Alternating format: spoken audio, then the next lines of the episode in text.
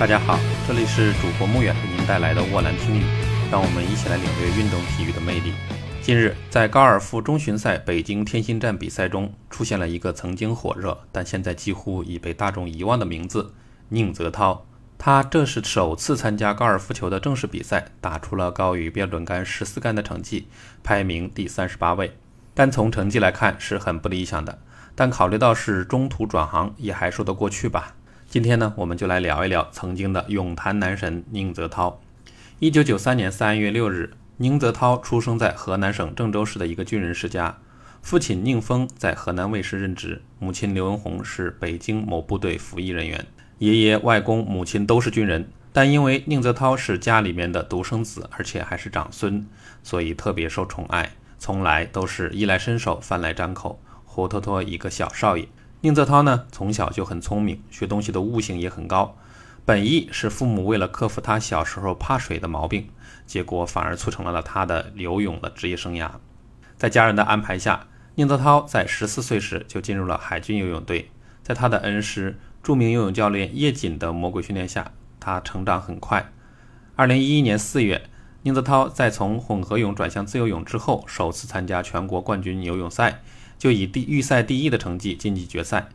在一百米自由泳决赛中，仅以零点零六秒之差无缘领奖台。那时候他年仅十八岁。之后他遇到了职业生涯的第一个打击。刚过完十八岁生日，他被告知兴奋剂检测呈阳性，被中国泳协禁赛了一年。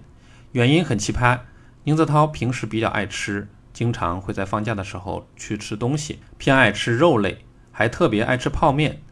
中间肯定要放一些火腿肠、午餐肉以及咸鸭蛋等，因此摄入了过多的瘦肉精，导致检测出兴奋剂。在被禁赛一年之后，二零一三年，二十岁的宁泽涛参加了第十二届全运会，拿下了短池游泳双冠，并两破亚洲纪录，开始崭露头角。二零一四年的仁川亚运会，大众的关注点都在中国选手孙杨和韩国选手朴泰恒身上。宁泽涛却在100米自由泳决赛中以47秒40的傲人成绩独领风骚，这是亚洲人首次在男子100米自由泳项目游进了48秒，而此前全世界也只有五个人能够做到。宁泽涛成为了当之无愧的亚洲飞鱼。2015年的喀山世锦赛，宁泽涛是自1973年以来第一位进入男子100米自由泳决赛的亚洲选手，并且以47秒84的成绩获得了冠军，刷新了历史的记录。海军游泳队运动员、亚运冠军、俊朗帅气的外形，这三个标签使宁泽涛成为了一名备受国人关注的偶像，粉丝数狂飙。他不仅热度超越了另外一位游泳巨星孙杨，哪怕在中国体坛都是最火的运动员之一。在此之下，商业价值奇高的他毫不意外地受到了资本的追逐和狩猎，违规代言了很多品牌。一般情况下，运动员的每一个代言都要上报国家队，而且不能和国家队的整体代言有冲突。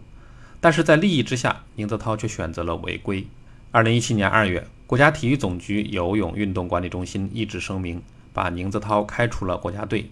原因就是私自接代言、拒绝参加接力资格赛等。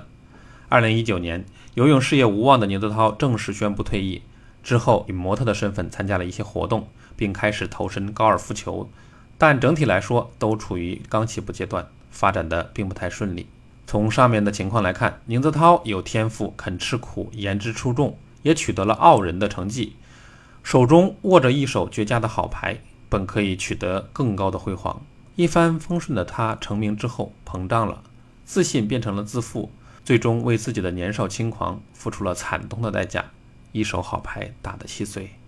对于宁泽涛，你有什么想说的？欢迎留言评论。以上就是本期的全部内容，谢谢您的收听，并欢迎您关注主播穆远的波兰听语。